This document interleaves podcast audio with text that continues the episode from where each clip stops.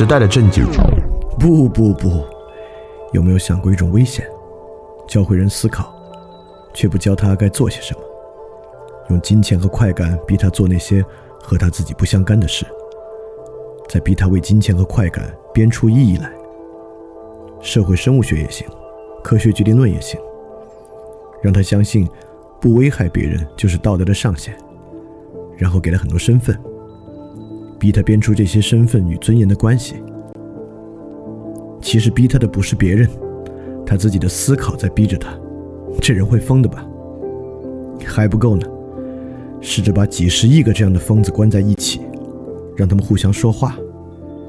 这些甚嚣尘上的风言风语，又会逼他们想出什么别的来呢？哼，这个巨大的马戏团，想清醒过来吗？和我一起，从你该做些什么开始重新想起吧。翻转电台。看清这个马戏团。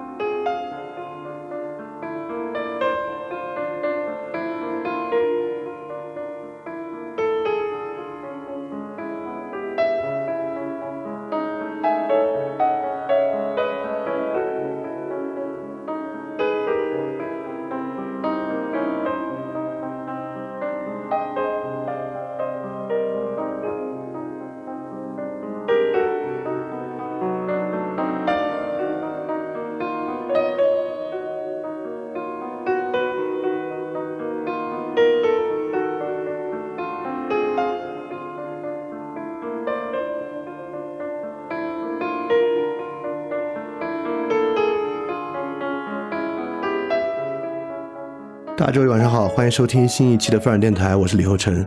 那今天呢，是我们这个系列的第十九期，也是整个饭店的第一百零三期。那今天呢，就像那个照片一样啊，我是在梅里雪山的对面，呃，给大家做这期节目。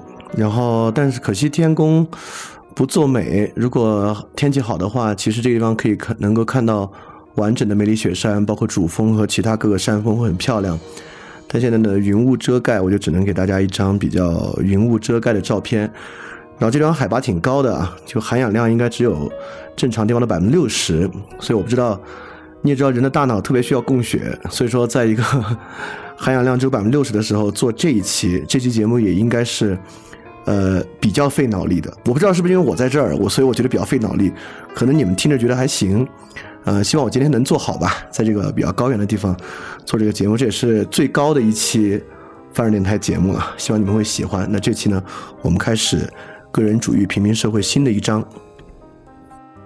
那么从这期开始呢，所谓叫做翻转电台进入下半场。那么进入下半场之前呢，我们还是把上半场啊，我们讲过什么东西做一个简单的梳理，因为下半场呢跟上半场内容其实有很大的关联。那首先，我们做了一个初探，尤其是对于什么是个人主义，我们个人主义的经济面向做了一个初探。然后随后第二期呢，我们讲的是日本与俄国的平民主义运动，因为这两个平民主义运动不仅是世界上重要的平民主义运动，其实我们知道这个世界上可能有三场平民主义运动是最重要的，一个是俄国平民主义运动，一个是日本明治维新时期的平民主义运动，一个是美国。我们之前讲到美国的平民主义时候讲过。美国当时杰克逊总统所引发的这个民粹主义运动，可能是三场最重要的，所以我们最开始先大概破了一下题，就这个个人主义、平民主义到底意味着什么。然后其次很重要的一部分呢，我们做这个个人个体心灵挑战，在各个不同时代是什么样的？因为今天我们面临一种非常特殊的挑战，但每个人身处其中呢，可能觉得很自然啊，可能觉得人类历来就是如此，所以说我们也打开了一个比较不一样的视角。那么这个部分，我们基本上先介绍了古希腊城邦时代个体心灵，然后那期很多同学听了也挺受感触的，其实也是对那么一种心灵状态啊，有一种很向往的情绪。呃，我如果了解我的人也知道，我也一样啊，就对于古希腊城邦自由民的心灵状态呢，会觉得那个是一种良好生活的典范吧。那之后呢，我们做了自述文本，奥勒留、奥古斯丁、卢梭、陀思妥耶夫斯基，通过人写自己，尤其是写自己心灵状态的文本，来看了一下，可能有一些什么样不一样的变化过程。然后随后就是我们展开了很多方面来描写这个变化了，就是从个人主义、平民主义时代之前，到这个时代之中是怎么来的。首先，我们讲了之前东西等级社会的不一样啊。从这个部分呢，其实我们也讲了很多东方跟西方的差异。第二部分呢，我们讲了识字普及，就是每个人都是知识分子的时代那部分。然后之后呢，我们着重开始讲英国，讲黑死病对于欧洲，尤其是英国的变化。然后随后是贸易与中产主义啊。然后最后我们落到了一个比较抽象的东西啊，就自然观念的变化。自然观念变化，尤其是自然观念变化的第二期啊，很多同学觉得。很受启发，我也觉得那期讲的不错。然后那期的内容呢，在今天也很重要，因为今天我们讲技术嘛，在这个年代讲技术不可能不讲科学，讲科学呢就不可能不涉及我们对自然理解的变化。所以说这个，如果你听过那期呢，今天理解起来也会方便一些。然后呢，我们大概讲了啊，就个人主义与平民社会其实有很强烈的内在矛盾，他们基本上是以对手关系出现的。我们当时举的例子呢，就是美国的民主党与共和党，确实，一个是共和党，典型的个人主义党；第二个是民主党，典型的平民主义党。这两个党派在发展的过程中呢，有什么样的变化？尤其是今天的共和党，Trump 其实提了特别多民粹主义的方针，那么奥巴马上台的时候呢，也提了很多个人主义市场经济的方针。这两个明明是针锋相对的主义是怎么样合到一起的？那而且合到一起啊，我们把它描绘描绘成一个劣化的过程是什么样的？也在这一期说了。所以这个呢，我们确实从方方面面，从之前啊，从历史啊等等来探索了整个这个时代是怎么来的。那随后的部分就是之前的一章啊，我们管它叫个人主义与平民主义社会必然的政治与经济制度。我们讲了就业。与政府如何做一个企业的角色出现，然后之后我们讲了，在这个经济条件之下，可能最关键的两个经济制度，一个是货币制度，一个是贸易制度对于世界的影响。随后就是上一期了，我们讲这个行政化世界的降临，就是政治态势如何从政治呢劣化为行政。所以整个来讲，我们用了好多劣化的词汇在里边啊。当然，对于今天这个年代呢，是持以批判的观点为主的。啊，我相信整个啊，其实这个。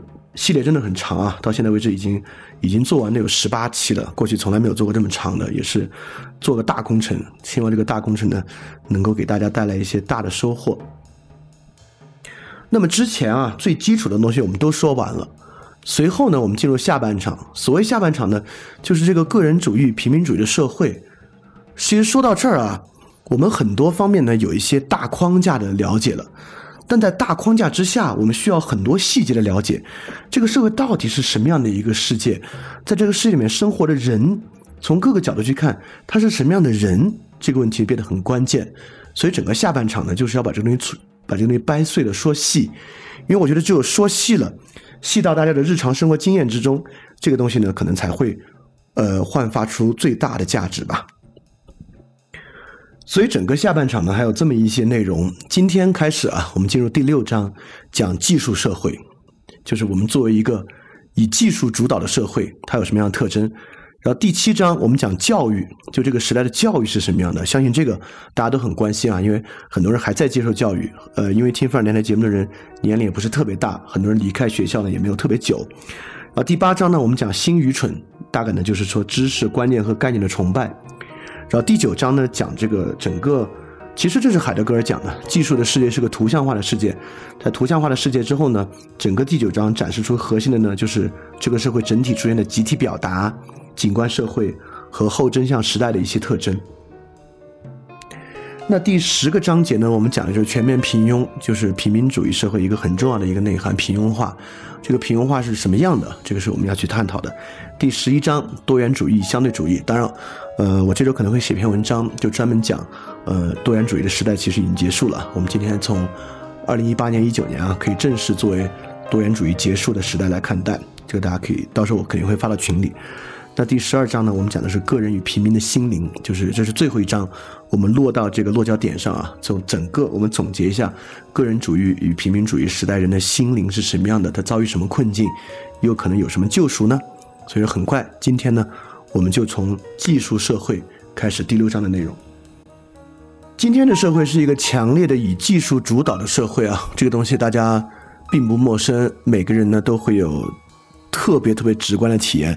正如我们现在正在进行的这场知识分享呢，其中也是有很多技术勾连起来的。就是因为你泡在技术里的时间太长啊，对于技术的反思呢，其实越是困难。所以整个这一期呢，我们就会梳理出一个视角，在这个视角之中来看待到底我们怎么看技术。技术这部分呢，大概会分成上下两期，用两期来完成这一章。首先这一期呢，我们从一个相对还不那么深的角度，当然这是我个人的视角啊，是我自己梳理出来的一个视角。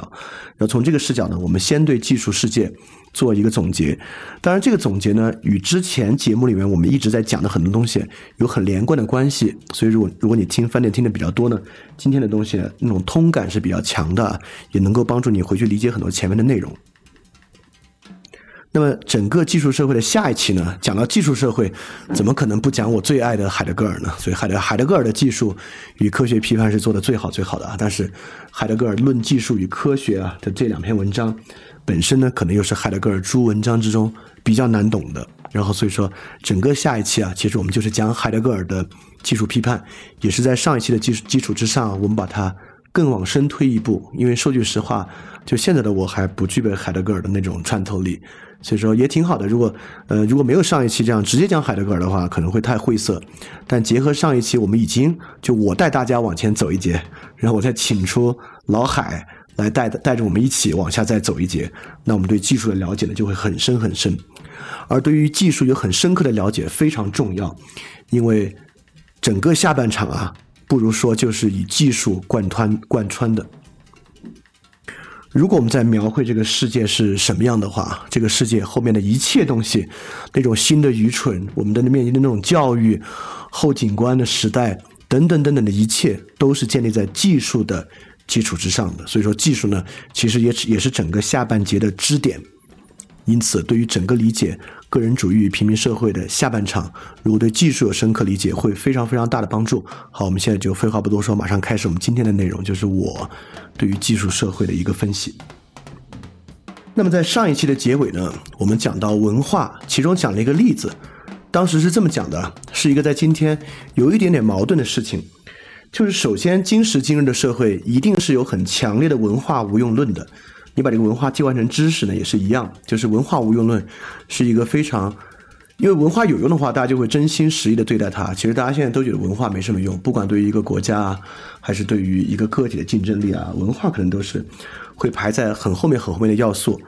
但反过来呢，文化消费化之后呢，大家又趋之若鹜。那些大家最喜欢去亲近的品牌，什么无印良品啊、宜家啊等等等等的，背后呢似乎都有坚实的文化基础在作为背景。所以文化既然无用，又在消费环节里如鱼得水，这是为什么呢？因此，当时我们讲到一个逻辑啊，就说现代社会有一个什么玩意儿，它先消解了文化，其次它将文化转化为文化资本。纳入了消费与交换的秩序，当时我就说，这个东西是技术带来的，技术社会消解了文化，导致文化无用，又将文化转化为文化资本，纳入了消费与交换的秩序。所以从这么一个先消解后纳入的秩序之中，就是今天要来洞察的关于秩序的东西。今天要分析的呢，就是说明技术为何是一个。先消解后纳入的过程，它用什么东西来实现的消解，又靠什么东西实现了纳入，就是这么一个过程。这么说起来呢，可能还是云里雾里，所以我们一点点抽丝剥茧来分析它。当然，我们最开始也讲了，在今天谈到技术，不可能不谈到科学，因为可以说技术呢是科学本身的一个产物，或者说到今天，技术最受到科学的影响。因为其实我们知道，技术并不是一个新鲜的玩意儿，整个人类的历史啊，不如说就是一个技术的历史。就像区分旧石器时代与新石器时代一个典型的分野，就是那种标准化石斧的出现。当我们看到在一个部落文化之中，这个部落文化开始产生了标准化的石斧，就是你发现出土的石斧彼此都很像。在这个时候呢，我们知道这个部落进入了人类文明之上一个特别重要的新阶段，而这个重要的新阶段呢，恰恰就是以掌握某种技术来带来的。更不用说整个农耕社会呢，是一整套技术，对吧？包括浇灌的技术，包括水利的技术，包括播种的技术、收割的技术等等等等一系列啊，就是技术对于人类社会不是一个新鲜玩意儿，不是工业革命二十世纪、二十一世纪才产生的东西。但是目睹标准化食谱与今天比特币的技术，将二者对比，如果你要说二者想有共通的内涵，想有共通的内核。也很奇怪，很显然，今时今日的技术与过去的技术是完全不同东不同的东西，都不必说比特币了。你想想今天的其他技术，AlphaGo 等等等等一系列啊，包括 APP 上的，包括微信，跟过去在农耕时代我们所采用的技术是非常不同的。所以说，我们今天肯定有一个课题是要来区分两种不同的技术。就说，虽然技术一直伴随着人类社会，或者说技术有意识的发明和发展技术，恰恰是人类与其他生物最主要的区别。但是呢，我们今天所面临的情况，仍然是一种很新的东西和一种很新的技术。所以说，如何去看待这个新技术呢？我们就回到我们在上半场所讲的自然那部分。我们对自然呢做了三个非常重要的推进。我们说到呢，最初的自然啊。它的作用呢，是来摆放人的心灵与人的位置，不管是五行学说啊，等等等等的，呃，各个历史神话之中，我们对自然的理解，其实都在摆放人的心灵与人在宇宙中的位置。当然，你一定要明白啊，这个地方自然说的绝对不是我们今天谈到保护自然里面所说的那个物质自然。今天我们说到，我们一定要保护自然，这个自然里面是没有人的。但我们古人说的那个 nature，那个自然，那个养育、孕育一切的自然，它不光包括了包括了人，包括了地球，很多时候呢还包括了整个宇宙。而这个东西呢，在我们上一期也提到啊，阿伦特所考据的那个文化这个词，culture，就是从农业与自然环境共同融合相处之中所产生的这个自然这个词汇，跟文化其实有很深很深的关系。当然，在自然那期节目之中呢，我们说到从有两个重大转变啊，哥白尼带来的转变是自然与人的目的无关了。在过去的自然之中，因为人在自然之中有摆放他自己和他心灵的位置，因此自然的目的与人很本源的目的实际上是合一的。哥白尼的日心说理论带来的是自然与人的目的其实是无关的，自然有自然的目的，未必需要与人有共同的目的。伽利略。完全打破了亚亚里士多德体系，其依靠的呢，就是说自然界没有目的，自然界就是一个受到物理定律支配的一个物质世界，一种所谓的机械机械论意义上的自然，它是没有目的的。从这样的过程之中呢，我们是可以用来区分今天我们说出的两类技术的，导致这个区分的核心词汇呢，当然就是自然。自然与最近泛电台所讲的一些话题很有关系。就最近引发争议比较大的三期与美、艺术、动漫、游戏相关的，呃，如果你都听了的话，你非常明白，在这个节目里面，我有一种极其强烈的自然主义观点，认为自然本身和真实本身具有优先性，自然的才是好的。呃，在那样的节目里面，其实。我觉得可能也没法完全理解吧，但是我觉得今天这期节目啊，确实是理解这么一个观点很有意思，也很有帮助的一个视角了。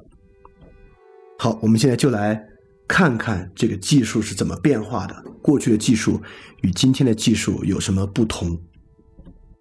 很多人都知道啊，当然学建筑的同学更知道，就中国一直以来是一个建筑技术从古到今积累的很完善，而且非常发达的国家。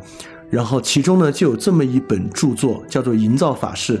这个《营造法式》呢，就是古典建筑技术的大全，一直流传，一直流传到清代这么一本书。那么这本书呢，是一个古典技术的书籍。从这个古典技术之中，我们就要来发现古典技术与今天技术有什么区别。《营造法式》的第一章就第一个讲的建筑就是宫，它是讲宫阙，宫阙之宫。然后第二章讲阙，我摘了。营造法式宫的前面三句，也就是说，营造法式这个书啊，就是讲我们应该怎么来造宫殿之宫的，他是这么说的。这里面第一句引了《易经》系辞：“上古穴居而野处，后世圣人易之以公事，上冻下雨，以待风雨。”他第二句呢引了诗：“坐于楚宫，魁之以日，坐于处室。”他第三句呢引了礼：“如有一亩之功，还诸之事。”这个意思很简单啊。第一个呢，就是上古的人呢都穴居在野地里呢，就住在这个洞穴之中。后世呢就有圣人将洞穴的形式改制为宫，就上有屋洞，要下有这个雨，就是屋内空间的意思啊，就是来遮风避雨。第二个呢，就是说乘着吉祥的日子啊来做宫殿，凭借日影来测量这个宫殿的方位。第三个呢，就是一位儒家，一位儒生，他有一亩见方的宫殿，周围呢环绕着他的室，室呢也是营造法式之中另外一个所要建造的建筑制式。你可能会觉得啊，OK，那这是营造法式之中说宫的影子，他可能接下来就会具体来说该如何建造这个宫了吧？不是，这就是正文，这个呢是营造法式的正文。也就是说，我们你今天可能没有看过建筑的教材啊，或者如何造建筑的技术手册，呃，你总看过宜家的说明书吧？你知道，当我们今天谈起建筑的时候啊，可能我们会在前面，呃，附庸风雅的谈一谈建筑文化，隐逸这些，但对我们来讲呢，这些不是重点啊，这些只是为后面所讲的建筑呢附上一些文化的色彩，因为我们知道啊，今天是一个。没有纪念碑的时代啊，就是过去人类的建筑，尤其是真真正正的建筑，大多数都具有神圣价值。但是祛魅的时代之后呢，今天，呃，可以说就算是有神圣价值或看上去有神圣价值的建筑呢，都已经早就丧失了这样的价值了。所以说，通过营造法式中对于宫的描述，其实我们就能发现，在过去在营造法式所要描绘的事情之中。他所要描绘的是宫与其他事物的广泛关系，而不是宫自己是什么。他描绘的是宫是怎么来的，它是怎么与穴居关系而来，宫与一个儒生的关系是什么，宫与吉祥的日子与建造宫的日子的关系是什么？啊，你听过之前你就会知道，这是过去一种很。典型的自然观念，我们认为自然呢就是一个把万物勾连到一起的体系。那当我们写一个这样技术书籍的时候呢，当然里面主要内容就是展示出这样的勾连，这个是古典技术一个相当关键的东西。而这里面有一个很勾连的关键，希望大家去注意，就是《易经》系辞：“上古穴居而野处，后世圣人易之以公事，上冻下雨，以待风雨。”这个话的意思不如是说。宫，其实正是模仿与借鉴着上古时代人们穴居的那个目的，是为了待风雨，待有风有雨的时候能够来遮风避雨。也就是说，弓本身是从穴居而来。建筑技术当然是一种特别特别典型的古典技术啊。除了建筑以外呢，可能最典型的几个古典技术，一个是陶轮。就今天你们去那种陶艺工作室还能见到的啊，就是下面有一个轮子，让它转动起来，然后你去塑造陶器的形状。只是现在那玩意儿是呢是电动的，最早呢是拿一个手去转。第二个呢是轮子，第三个呢是制图术，这些可能都是最典型的，呃，都不应该说是古典时代了，就是远古时代的人们最早出现的，对我们的生活具有最重大影响的一些技术。那么这些技术呢？我们也知道，在亚里士多德的学科体系之中，技艺单有一项，就是 techne。techne 这个词啊，在古希腊文里面，大概指的就是有逻辑的 art。Art 最开始是 artificial 的意思啊，就是人造物，像诗歌呀、悲剧啊，都是人造物。但是技术与其他的人造物有所不同，就是它有逻辑。技术之中呢，是有罗格斯的。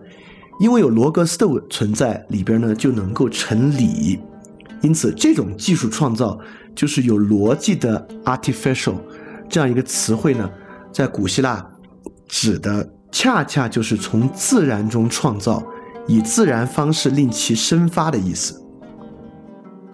所以，不管是陶轮、轮子、制图术，还是从穴居到弓，本身都有从自然之中而来，从自然之中创造的一个意味。当然，说到这里，你肯定就会很敏锐的知道，今天的技术啊，已经完全不从自然中创造了，反而它反过来塑造着我们的自然，对吧？反过来塑造我们对自然的理解。当然，这个时候我们还先不必走这么远，因为这么走的话呢，其实对于中间环节也缺乏理解。我们重要的呢，就是把这个中间过程讲出来。当然啊，techne 技术这个词汇非常重要啊，这个词汇也不是说是海德格尔分析技术的起点。所以说，对于这个词的希腊词源以及这个词源背后有什么更深刻的洞察，是我们下期要去讲的一个内容。那么，这种由自然生发而来的技术，如果说它有一个什么特点的话呢，我就要说它有很强的感官性。技术本身啊，就是人感官的延长。比如说陶轮，陶轮本质上呢，就是一种可以旋转的人手。你的手在没有陶轮之前，我相信人们也旋转着，用他的手去塑造一个陶罐的状态，直到有人发明出陶轮。陶轮不管是用手驱动的，还是后来用脚驱动的，本质上就是一种可以旋转的、不停旋转的人手。而车轮呢？就是一种可以不停旋转的前行的人腿。制图术呢，是一个可以保存和延续下来的记忆。古罗马的水渠呢，是一种人造的河流。我们的长城，包括古罗马的哈德良长城呢，就是一种人造的山脉和山体。也就是说，古典的技术都具有很强的感官性，它呢是人类感官的延长，要么。它是人类感官对于自己身体的延长，要么它是人类感官对于自然物的延长。当然，今天还有不少技不少技术啊，在延续这个路线，包括各种各样奇怪的厨房用具啊，榨汁榨汁的这个，就是你可以想象，一切在人手上靠人手来驱动和完成的非电动的，就不插电的，靠人手来驱动的呢，大概还是一个强烈感官性的技术。所以这种技术呢，我们不妨啊，先叫它自然技术，就是它以人的感官做基础，然后来做人类感官延长的这种，我们将来称其为自然技术。当然，这是不是说古典时代我们就只有这种以感官为基础的自然技术？那也完全不是。其实从古代啊就已经有很多技术了，比如说军队的组织方式，对吧？古罗马方阵，那一直是，那已经是一种相当高超和严密的技术了。包括古代就有货币啊，像我们在秦始皇统一，非常重要的就是要统一货币。那不管是货币的铸造，还是货币的交换使用，就已经是技术了。包括汉谟拉比法典，古罗马的十二铜表法，法律制度也是非常重要的技术。包括孔子要复兴的礼，礼仪祭典本身也是很重要的技术。如果这些技术回头去想，里面有没有人某种感官对于人体的延伸，或者对于自然的模仿呢？想不出来，对吧？其实是没有的，对吧？这是人在抽象领域建立的制度。这些技术呢，并不具有感官性的特点，都是人类为了规范人类的合作，在社会中发展出来的。我们不妨称这个技术呢为社会技术。当然，有时这种社会技术被冠以自然的名称，但我们要知道，它与自然其实没什么关系。就比如说中国古典军事技术啊，就有各种阵法，有的阵法呢就以自然名字冠名，比如说大雁阵。大概呢，指的就是一种三角形的中间突出的一种阵型。但我们知道，它除了形状像大雁，与大雁的自然生发没关系啊。大雁并不是一个攻击性非常非常强的大雁，长成那样呢，也不是为了犀利的进攻冲锋。所以说，大雁阵这个名字啊，虽然是有自然的，但并不代表这是一个自然技术，这是一种典型的社会技术。那么就很关键了。如果到这里我们说 OK，这样的社会技术。今天我们的社会上，我们也知道啊，我们有更多的社会技术，微信，包括钉钉，更是一个社会技术。企业的 KPI、平衡积分卡，都是典型的社会技术。那么那个时候的社会技术和今天的社会技术有没有不同呢？因为如果我们说没有不同的话，我们可能就遗漏了中间最关键、最关键的差异。而通过社会技术的转变，有时候事实上比自然技术的转变更能让我们看出古典和现代是两种多么不同的技术。也就是说，古典的社会技术虽然没有自然的来源，但其实也有很强烈的感性来源。也就是说，它虽然不与五感带来的衍生感官相关，但确实呢，也与人的某种直觉大有关系。比如说，古罗马的军事制度，我们都知道啊，很重要的就是百夫长、千夫长制度。他将所有军事士兵啊分为百人一组百人队，百人队呢设百夫长，十个百夫长的百人队构成一个千人队，千人队呢设千夫长。那中中国古典啊，就有从春秋时期就有井田制，大概呢就是九乘九的方格，一百步、三百步、九百步为线，画为一个井字，形成这么一个方格。我们也知道。很多东西呢，都是跟阴阳五行理论相关的啊。我们的很多社会技术都是以五作分。也就是说，虽然它不来源于五种感官的衍生感官和自然物，但是呢，都是基于非常重要的数字直觉。比如说，不管东方西方啊，都是跟数字的整数大有关系。以及与他们对自然的抽象理解相关，四元素说，我们知道在中世纪演发出很多四个这个四个那个，那在我们这边呢，很多技技术呢，也就是以五相关的技术。因此，虽然没有五感做底层，也共享了一种与自然相关的可感的底层。所以说，如果再抽象一步呢，自然技术与社会技术在古典时代其实共享了一种可感的底层的。这个可感呢，就是勾连在那种古典的自然观念之中，那种万物融合都能够在一个自然秩序之下被纳入理解的自然观念。这里我们举一个特别典型的例子，你立即就可以看出古典社会技术和现代社会技术最大的区别。我们就用古罗马军队的百夫长、千夫长、百人队、千人队来作比，你看看今天的军队是如何组织起来的，你就了解了。大家其实大概知道啊，一个军事组织呢是以班、排、连、营、旅、团，大概大概是这样的一个接续上来的。这个接续过去呢，其实也是相当的以这个数字的整数或者以一种呃比较自然的数字秩序往上的。但是如果你对军事有稍微多一点的了解啊，你就知道今天全球第一军事强国美国。它的军事组织、军事组织这么一种非常重要的社会技术，已经完完全全跟这样的东西一点关系没有了。事实上，由一定的整数人构成的班、排、连、旅、营这样的制度呢，还是有点像古典那种可感制度的。这种制度在美军啊，一直延续到二战末期，五十年代，美国还在采用这种可感的连队制度作为管理。但是今天，尤其进入二十一世纪之后。美军的管理制度已经完完全全不是这样的。美军现在采取一种叫做 C two 的管理制度。呃，这里不妨还回来说一句啊，美军本身啊，不仅是社会技术的典型案例，美军可以说是全球今时今日反映技术化最好的案例。如果我们要好好研究一个技术社会的话，你从美国军队去研究，应该是没什么错。我们也知道，今天我们社会很多民用技术，包括 GPS 技术，包括 CDMA 的通信技术，包括互联网技术的底层，最开始都是美国军队的技术的。也就是说，呃，美军啊，从用技术化手段打造一个社会组织啊，就是它非常非常典型的一个象征。那么，呃，我知道不是所有人都对这个 C two 感兴趣啊，我简要的说一说，它跟过去这种可感式的百夫长、千夫长有什么不同。你听一听啊，你听就知道，你你听是不可能直观的知道像一百一千的。这个 C two 啊，分为这么几个，分为这个全球框架结构，叫这个 Global Infrastructure。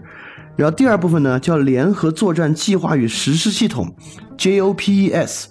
第三部分呢，是综合图像和情报，叫什么 Integrated Imaginary Intelligence。然后第四部分呢，叫通用作战图，Common Operation Picture。前面几个你可能还听出一点军事意味啊，就后几个你连军事意味都听不太出来。第五个模块叫跨域服务现代化措施，叫 Cross Domain Service Modernization Initiative。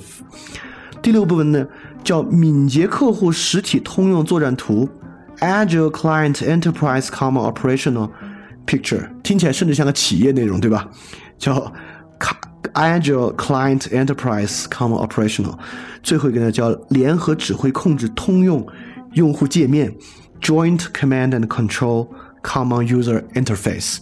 所有这些词汇都更像是一个互联网企业，而不像是一个军队。当然，它本身高度的互联网化，我们也说了，互联网是一个诞生于美军的一个技术。你听过之前复杂那两期，你就知道啊，这套系统啊，其实建立在二战后期维纳系统论基础之上所衍生出来的东西。而系统论就是人对世界的一个高度二次抽象，是高度不可感的。这里面要的是什么呢？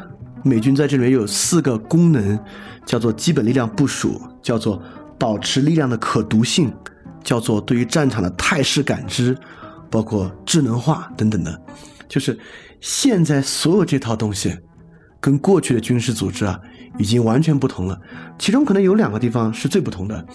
第一个呢，过去百夫长、千夫长是一个高度固定的组织结构，而今天这套系统论。它核心的 philosophy 就是要不断维持可变，不断维持一个信息循环系统，导致它能够适应战场不断的变化。这个我们在夏令营节目叫系统思维那期其实也讲过一点。第二个呢，就是它是一种强烈的从分区域的各个兵团、各个团有各个团的能力，各个营有各个能力，到核心权力的能力，它就是要把一切权力放到一个中央的。司令部和指挥团，你们要知道，互联网技术的产生是为什么？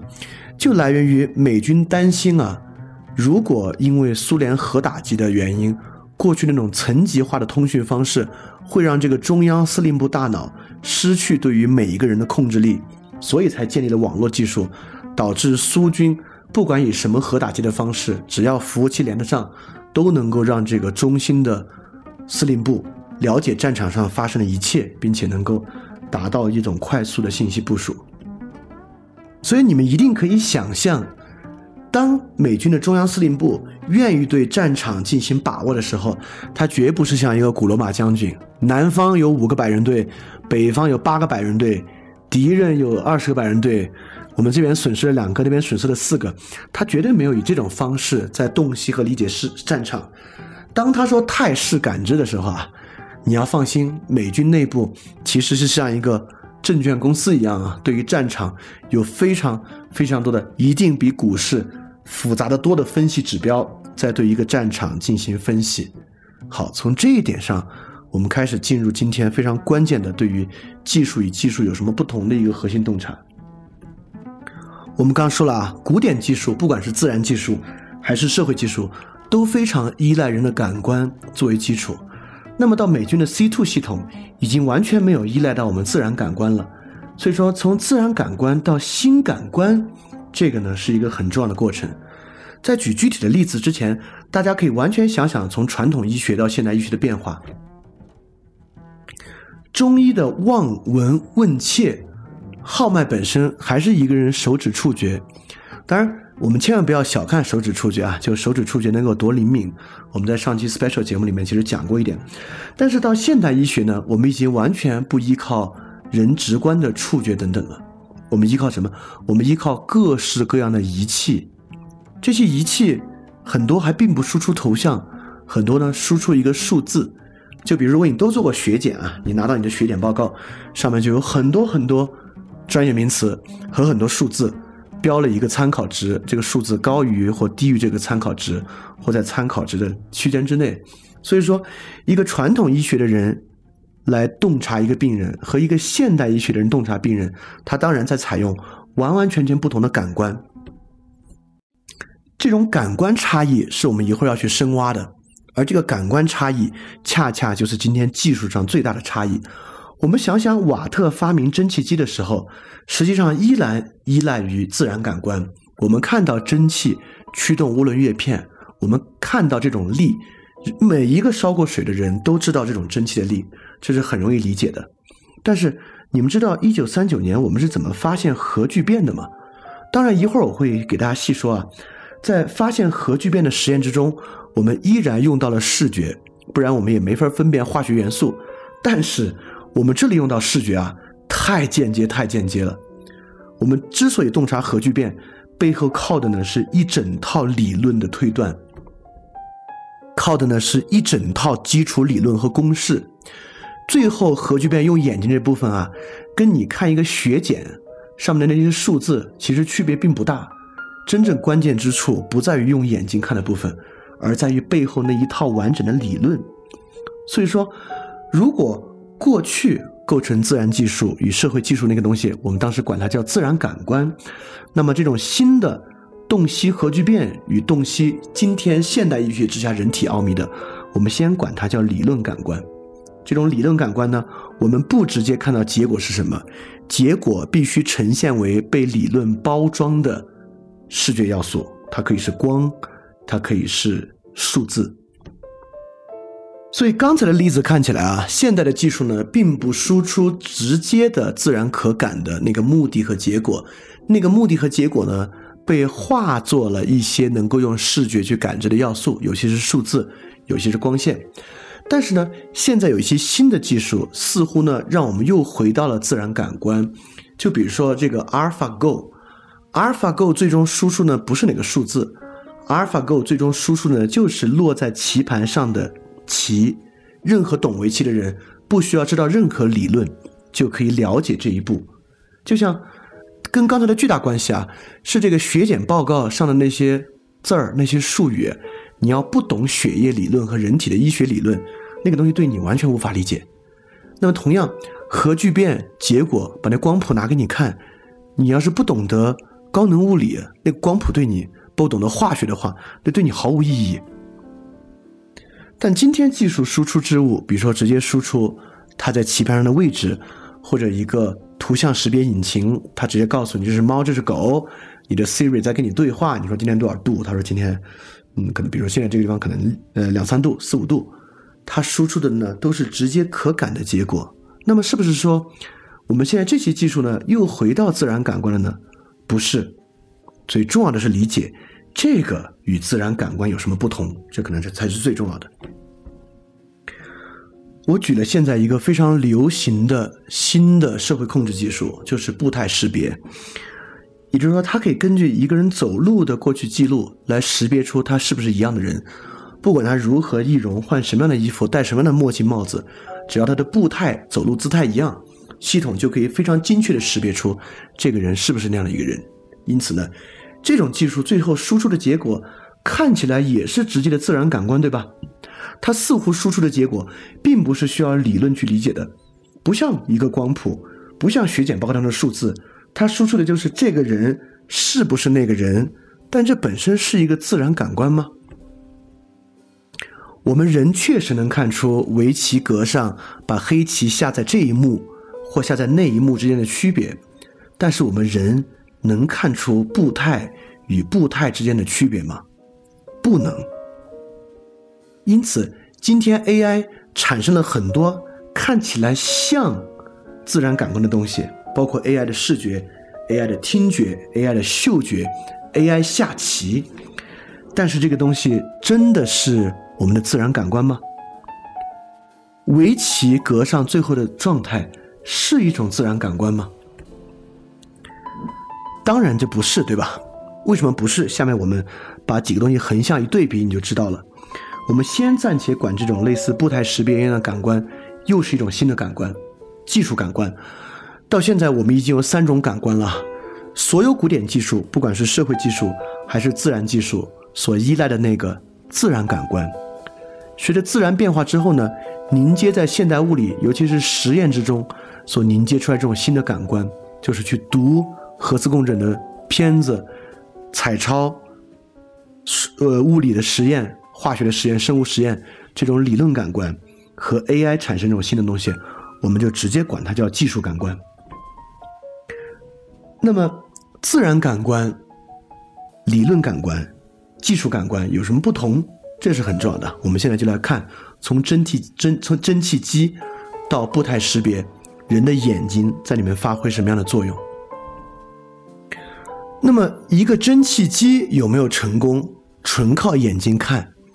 就如果那个蒸汽烧起来，这个轮子驱动开始动了，那自然蒸汽机就成功了。这个结果非常确凿，没有任何别的可能性，对吧？一个轮子转动了，难道蒸汽机没有成功吗？或者一个轮子没转，蒸汽机却成功了？你能想象这种情况吗？想象不了，这是不可能的。古典技术所见即所得。当我们修好一个水渠，那个水啊，从遥远的地方确实运到我们这个洗澡厂了，那这个水渠自然是成功了。这个水渠修好了，但水却迟迟不到，这个水渠呢，自然是失败了。在这个时候，我们不光可以调动我们的自然感觉，去自然感官去完成判断，且我们几乎仅仅依靠我们的自然感官去完成判断。那。当我们做核聚变试验的时候啊，最简单的说，核聚变试验是看介元素聚变为氦元素，而中间呢会爆发出巨大的能量，能量可以侦测。介元素怎么变成氦元素呢？是因为这样的元素有不同的放射线和衰变，因此呢它会形成不同的色谱。我们去看这个色谱来判断之前那个是不是介元素，之后这个是不是氦元素。我们确实呢也用了眼睛。但是，当你最后看到一个东西不符合氦元素的光的时候，未必这个实验失败了，有可能是仪器不准确，有可能是理论的中间环节出了问题，等等等等，都是有可能的。这个时候呢，我们确实依赖我们自己的眼睛，但是我们眼睛看到这个结果，事实上只是整个过程的一个参考。我们的眼睛在这里扮演了一个。非常非常间接的要素，在洞察介元素是不是变成了氦元素。就像之前我们举那个科学证伪的例子啊，为什么说证伪这一点不足以解释现在的科学？就像我们用眼睛发现了银河系呃太阳系最边缘的这个星球可能轨道不一样，我们都不能说我们就得出结果了，我们得反过来看观测有没有问题，理论有没有问题，等等等等啊。来做一个修正和验证，因此，对于理论感官，我们确实参与了感官，但感官并不充分的证明那个结果。到步态识别这里，当然了，这个系统输出了这个人就是那个人，因为他们俩的步态一样，你靠眼睛是看不出来的。这里并不需要你眼睛的参与，人眼的分辨率不够去识别那个步态的精细程度。甚至我会非常直率的告诉你啊，计算机也不能，步态识别和今天的人脸识别一样，注定是一个很容易被反向 hack，非常靠不住的一个技术。就如果大家看了最近一个，嗯，应该是欧洲哪个大学做的研究吧，就今天要去 hack 一个识别人的镜头啊，太容易了。我们有太容易的方法，让他不把人识别为一个人，或者把一个人识别为一个另外的人。啊，这个东西太容易了，所以这种技术它已经完全不靠人的感官了。但是呢，如果你想啊，你是一个警察局，你们警察局呢就部署了这样的系统。现在这个步态识别的机器告诉你，这个人就是那个逃犯，你去不去追？你当然去追。你追了之后发现认错人了，你必须在追了之后发现认错人，这个时候呢采用感官。而认错人这步啊，不需要任何技术，你只要能认出谁是你妈，谁是你爸，你就能认出这个人是不是照片上那个人。所以说，从蒸汽机到核聚变，到步态识别，是从完整的使用与依赖人的眼睛，到部分的依赖人的眼睛做参考，到完全排除人的眼睛的过程。所以，自然感官作为基础的技术。就是那种完全依赖人的感官的技术，而理论感官呢，就是指那种部分使用人的感官的技术，而进化到技术感官呢，就是完全不使用人的感官的技术。所以，当今天的技术发展推进到脱离感官技术这一步的时候，实际上技术已经成为了完全独立的领域。在古典技术的年代，技术并不是独立的。那个时候，我们可以说，整个世界是由自然。人本身和社会构成的，而当时的自然技术呢，就在自然之中；社会技术呢，就在社会之中。这里的技术都由人本身和人的感官接受与判断。在这个时候，技术呢还是自然的一部分或社会的一部分。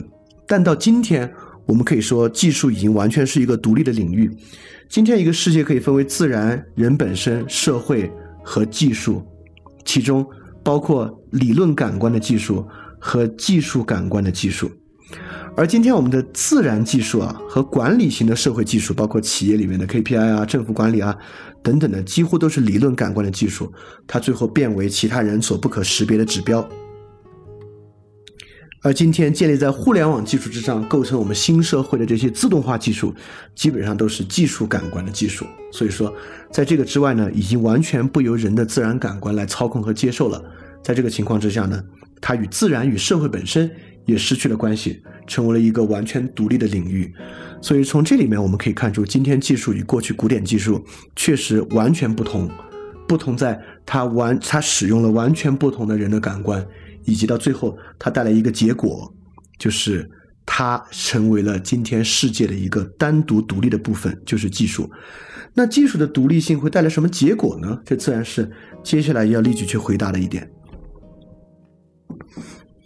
首先，我们从现在很火的一个概念——后人类概念说起啊。现在这个人很火，大家就在想象，不管是各种技术、生物技术、基因改造的技术，我们人类可能要进入一种所谓的后人类时代。技术将与人体发生融合，因此可能能从中产生新的感官，能够产生新的感受。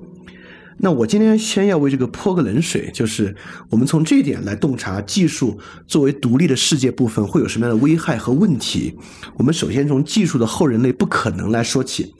之前在我们的系列语言与媒介之中，我们提出过一个问题。就是我们可以想象一种不通过语言来直接传递的思维嘛？就是刘慈欣在《三体》里面来想象那个三体文明就是这样的一个文明，对吧？他们是没有语言的，他们是直接传递思维的。但在那个节目里面，我们已经论证了这是不可能的事情，因为如果他们那里的人可以直接传递思维的话，如果可以的话，那他们所有的人他就是一个人，他们不可能是不同的人。却能够跳过语言传递思维，比如说他思维的这一段传给对方，还是那一段传给对方。当他能够去区分思维的这一段或那一段，并传给对方的时候，这就已经是一种语言了。更我更不用说，不只举这个例子啊，你可以举无数的例子。你是把思维用这种方式传给对方，还是把这个思维用那种方式传给对方？当这个思维可以进行态的变化的时候呢，本身就是语言了。所以说逻辑上呢，我们绝对不可能想象不通过语言直接传递思维。我们或者反过来说，可被交流的思维啊，就是语言本身。所以说，我们可以想象一个获得步态识别的视觉感知的人吗？想起来挺简单的。你觉得这不就是一个看得更清楚的视力更好的人吗？当然，它不仅仅是视力，它跟记忆力等等一切东西都相关。我们可以，我们可以去这么去设想，但实际上一个人是完全不可能通过步态去识别此人与彼人的。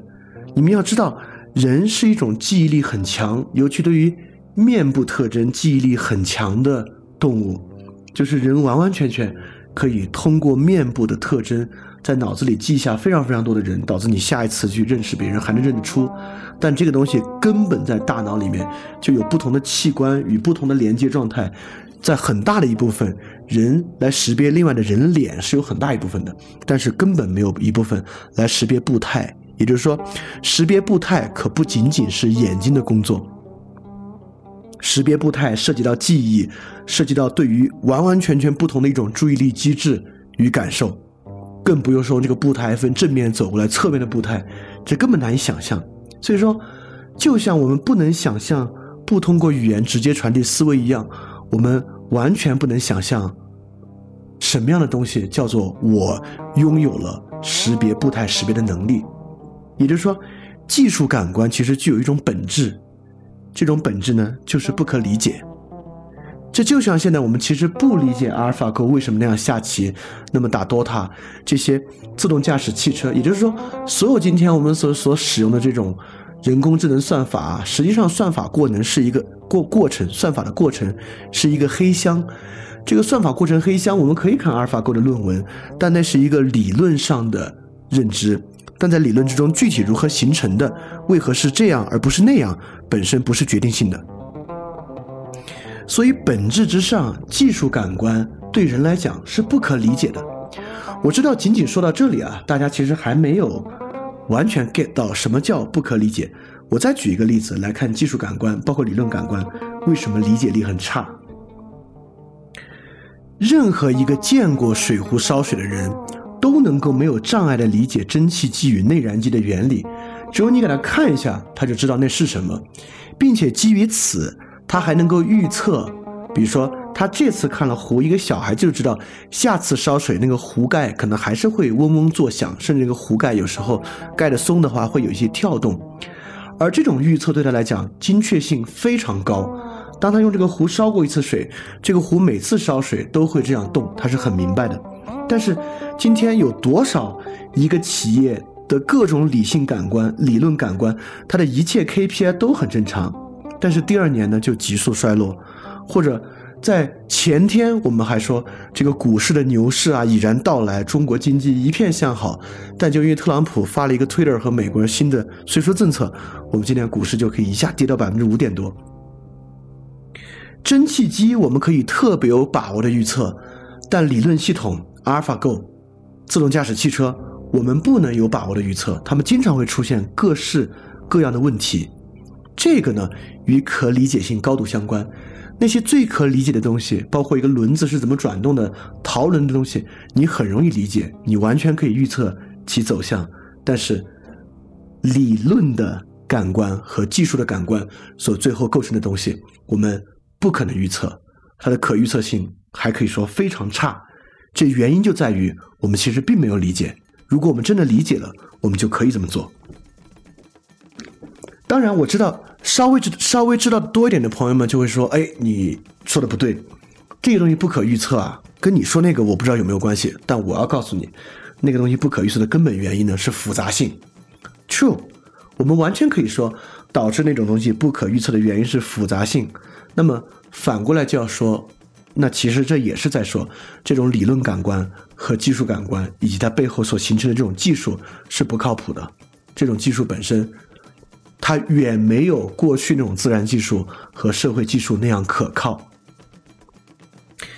实际上，今天啊，我们就浸泡在这样不可理解、不可预测而不可靠的技术之中。做很多自媒体的人都不知道为什么这条突然火了，也不知道从哪天开始为什么自己就突然衰退下去，就不火了，等等等等一系列事情都是这样。所以这个呢，就是我说的不可理解性的原因。而我们活在一个不可理解的世界中，你就光从这话的表面语义之上，你也能知道它绝对不是好事。所以今天最后导致不可理解的是什么呢？就是这个世界整体的不可理解。发明电话的贝尔说：“啊，最初人类设法征服自然规律，并几乎取得了成功。最近一百年来，人类一直设法用一种技术规律来代替自然规律。这方面的工作已经在很好的开展。是的，贝尔说的对，这方面的工作到二十一世纪已经开展到极盛了。但是，哪个领域技术化，就代表哪个领域进入这种不可理解的领域。我们之前说过，所谓第一自然。”与第二自然的环境啊，就是今天的第一自然实际上已经是社会了，第二自然才是这个物质自然。不像古人，他们所接受的自然呢，基本上是以自然界为主的，连物质自然都不是，是个更大的概念。那么今天我们这个第一自然啊，就是人类的社会。你放眼望去，就包括我在这里，我看到这个建筑里面的电灯，一切，我手上左手捏着手机，右手捏着 iPad，一切都是以技术构成的。哪个领域被这样技术化，哪个领域就成为一个。不可理解的领域，因此，你真的理解手机吗？你理解骁龙八五五与骁龙八四五的区别吗？如果你真的理解的话，你可能在手机的价格方面你会有很好的把握。但实际上，现在苹果手机说涨到一万就涨到一万，大家还去买，就我们真的理解手机吗？我们理解你现在所看到的建筑吗？如果我们真的理解建筑？我们怎么会住进那些豆腐渣工程的建筑里面去呢？当你买了一个新房子，这个房子充满问题的时候，你现在去找物业，去找最开始开发商，你为什么一开始不知道呢？就是我们真的理解这一切吗？这一切在良好运转的时候，我们觉得我们都理解。飞机有什么不可理解的？高铁的原理，我看过高铁的纪录片，我完全知道高铁是什么原理。但当飞机出事故的时候，我们才要问：我们真的理解飞机吗？就不光我们了。波音公波音公司的工程师，当他们要给这个737 MAX 上面去装那样一个空速管监测的自动仪器，运用技术感官，运用人完全坐在机舱里不可感的技术感官来替代人的感官的时候，他真的理解他在做什么吗？这就是一个很重要的问题啊！哪个领域高度技术化，尤其是用技术感官来做，我们就让哪个领域变得不可理解。过去人们，我们可以说很愚昧，但他们的生活他们是理解的。黑死病治不好，那一定是世道出了问题，那是神的惩罚。不管这个惩罚是犹太人带来的还是什么样人带来的，这是神的惩罚。今天的癌症无法攻克，那就是一种彻彻底底的不理解和不知道。我们只能说，我们就对这个东西不理解、不知道。当然，我们可以说，今天这个是一种新的求真态度啊。那种理解虽然是理解，但是一种愚昧。这个我们可以先放一放啊，是不是那种理解方法就一定特别糟糕？今天我们这种越来越多发现不可理解之物，是不是就导致我们进入了一种特别好的普罗米修斯式的社会？其实也未必。因此，还是要很细节的来说，不可理解怎么了？不可理解到底有什么坏处？也就是说，我们过去说啊，技术是人的感官的延伸，有时候是人的延伸，那今天就要反过来了。技术不是人的感官的延伸，技术啊根本就是人的截肢。这个问题啊，这个提法是麦克卢汉提出来的。麦克卢汉最开始有一个说法，他说工具不仅使手臂延长，而且还在人的身上获得他自己的延伸。他这个话说的是对的。麦克卢汉有特别特别好的直觉，但他那个时候对这个问题的分析是错误的。他当时举两个例子，他说机枪手和低音提琴。是他们手中工具的延伸，就是说，不仅机枪是机枪在延伸机枪手的手，而且反过来，机枪手反而成为了机枪的延伸，成为一种反向的异化。但我要说，麦克卢汉说错了，就是对于我们可以理解的技术，包括蒸汽机，包括轮子，包括陶轮，包括地图，包括机枪，包括提琴。我们不会成为他们的延伸，因为这样的技术是我们调动自然感官去洞察的。这样的技术我们理解，凡是能够被我们理解的技术，我们随便怎么用，在我们的生活之中构成，不会对我们构成影响，我们不会恐惧。一个机枪手不是机枪的延伸，但是一个步态识别的监测者确实是步态识别软件和硬件的延伸。就像我刚才说的，因为他自己的感官已经完全排除在外了。当这个软件告诉他好，这就是那个逃犯了，他只能去追。他在自己在这个事情上已经完全失去了判断，甚至比理论感官更甚。所以技术截肢就来源于技术的不可理解性。所以刚才不要说可理解可能是个什么伟大的自知，没有这样的。这种技术的不可理解性带来的就是技术截肢。我们越多的把它应用到我们的生活里面，我们越多的。就去否定自己的感官，让自己的感官失效，这个东西呢，形同于截肢。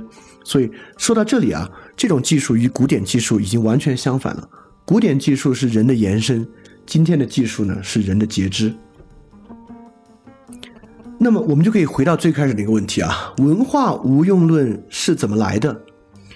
因为过去文化，尤其是凝结在艺术作品上的文化。给予人的都是一个直观的感官感受，或者这个直观的感官感受上增添的反思。我们知道文化是怎么形成反思的，但我我们也知道，对于文化的反思啊，不是科学性的。如果用我们以前的说法呢，它是阐释性的。这种阐释性的呢，给人的都是感官感感受或感官感受的反思。但我们也知道，今天正是由于我们泡在这么一个无法理解的东西之世界之中，今天这个世界里面。如果一个东西无法给予理论感官和技术感官，它就没有用。中医是一个极其黄金的例子，就有多少人在穴位按摩之下缓解他的病情，吃中药缓解他的病情，这种缓解都是人类直接的感官感受，但就是因为中医缺乏理论感官与技术感官，而现代医学充满了理论感官与技术感官，在这个情况之下。中医就可以被看作一个特别愚昧而无用的东西。通过中医与西医的例子，我们就能知道今天的人是多么抛弃他们的感官感受，而仅仅去关注他的理论感受和技术的感受。所以这个东西呢，技术如何导致一种无用论，如何进行瓦解，如何消解一个事物，就是这样来的。技术消解一切无法提供理论感官与技术感官，仅仅能够提供自然感官的东西。而且基于自然感官的反思，技术一样是否定的。比如说文化，比如说哲学，比如说艺术。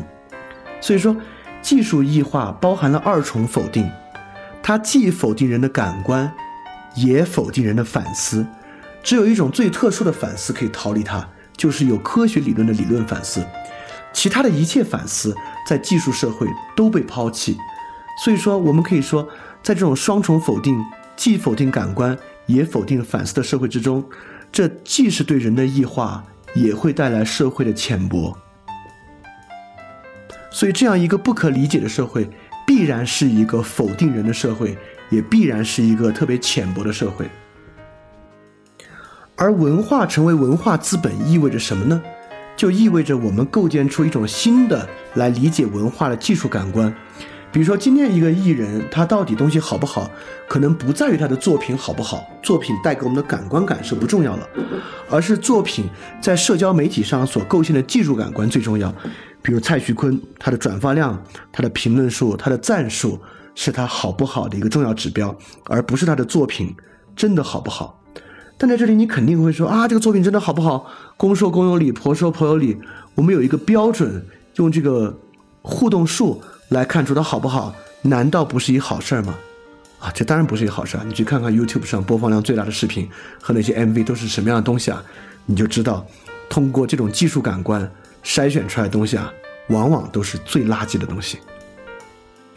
所以说，技术过程呢，就是这么一个用新感官来替代自然感官的过程。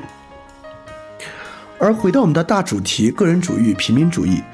理论感官其实非常非常的强化个人主义，不仅如此，它还强化身份政治。为什么理论感官会强化个人主义呢？我可以给大家举个很简单的例子啊，在文革的早期，毛是非常迷信民间的技术革命的，他甚至让中科院编写了一个小册子，就是看过去世界的技术推动，其实都是由非专业人士来推动的。哎，他当时的直觉感觉是对的。而中科院得出的报告证明了这个东西，世界历史之上百分之六十二的技术都是由非专业人士做出的，只有百分之三十多、三十八的技术是专业人士做出的。这用今天我的这个洞察可以完美的解释，是因为过去的技术依赖于自然感官的，但是到了二十世纪后半叶，新的技术已经再不是依赖于自然感官的技术了。在那个年代，所有的技术革命。都必须在科学范围之内，都必须是依赖于理论感官的技术，所以当时那样的革命呢本身失败了。那么谁是今天拥有理论感官的人？当然就是专家了。你学习高能物理、学习化学，就拥有对于那套仪器的理论感官；你学习医学，就拥有对于医学仪器的理论感官。而且这个感官呢是不可能与其他人分享的。你要与其他人分享，他就得把这个理论从头到尾学一遍。所以说，大家去想，今天的社会分工，事实上呢，就是去获得不同的理论感官。我们透过获得不同理论感官的方式来完成社会分工。所以说，人在社会价值，个体在社会价值的载体，就是理论感官。而今天这么一个知识社会，理论感官还反而成为了真的非常强烈的社会价值的载体。比如说程序员群体，所以说拥有同等理论感官的人呢，形成一个边界特别鲜明的群体。就比如说我刚才举的程序员。所以一个专业化的分工社会，实际上呢，就是以理论感官作为强烈的基础的。所以今天有一些看起来其实不那么专业的领域。他们都还要发明理论、发明术语，塑造属于他们圈子的理论感官，来迎合这种个人主义，来迎合这样一个身份政治。所以说，理论感官构成今天人与人之间巨大的区别。当然，范儿电台的很多节目就是来反对这样的理论感官，希望把这个理论感官重新还原为视觉自然感官的一个尝试。那当然，你你能理解了，技术感官呢强化平民主义。当然，不仅如此，技术感官呢还强化虚无主义。原因是因为技术感官本身啊，其实是对人感觉的彻底否决。它的否决来自于两方面。第一方面，被变化为技术感官的指标是谁都认为自己看得懂的，微博的转发数、微博的评论数、微博的点赞数，谁都懂。GDP 的指标和 GDP 的构成，谁都能够很容易的明白。一个最大的专家对于微博赞数的多少和你也并不形成很大的差异。在这方面，人与人感觉的敏锐程度是不重要的。而反过来，技术仪器和设备的感知能力又是所有人都遥不可及的。比如说，莫扎特其实是个音乐天才，其中有一部分呢，就是莫扎特的听感非常的惊人，他对于音准的判断和音高的判断非常惊人。但放到今天，即便是莫扎特这样的天才，与我们所发明出来的仪器相比啊，他对于声音和音频的判断力，那简直可能是不及万分之一的。因此，这其实也很大程度上是今天艺术消失的原因。因为人与人之间感触力的区别已经不再重要了。今天感触力的区别只留下了一个，就是震惊。这就是本雅明所说的啊，灵韵消失的时代，我们最后能感触的只有震惊。这个震惊在弗洛伊德的超越维勒原则之中，对震惊有这么一个判断。他说，人脑意识的保护层遭受破坏，外界巨大的能量就会突破它，进入无意识领域。破坏了在其中自身运行的特殊能量转换形式。如果人对此毫无思想准备，就会陷入震惊。所以，通过弗洛伊德的分析，我们其实已经理解震惊的来源是什么了。震惊恰恰来源于不可理解，而所有那些声称自己可理解的，在过去我有所准备的感受，包括艺术的感受啊等等的，都在技术感官的时代变得不再重要，被技术以两个方式消解掉。所以说，有准备的感受不值一提。今天能够分享的感受，全是大家整齐划一、统一的技术感官。甚至今天技术感官在消解掉理论感官，比如说 AI 诊断、AI 自动读片，其实本质上在消解医生的理论感官，某种程度上会让医生的理论感官变得不那么重要，包括。当阿尔法 Go 可以那样打 DOTA，其实人类打 DOTA 这事儿可能就变得不那么重要了。所以说，不管是技术感官还是理论感官，都是非人化的，是 dehumanized 的。这不外乎不怪啊，这个二十世纪著名的科学史家萨顿说，单靠科学，即使我们的科学比现在再发达一百倍，我们也并不能让生活变得更加美好。正是如此，我们会发现。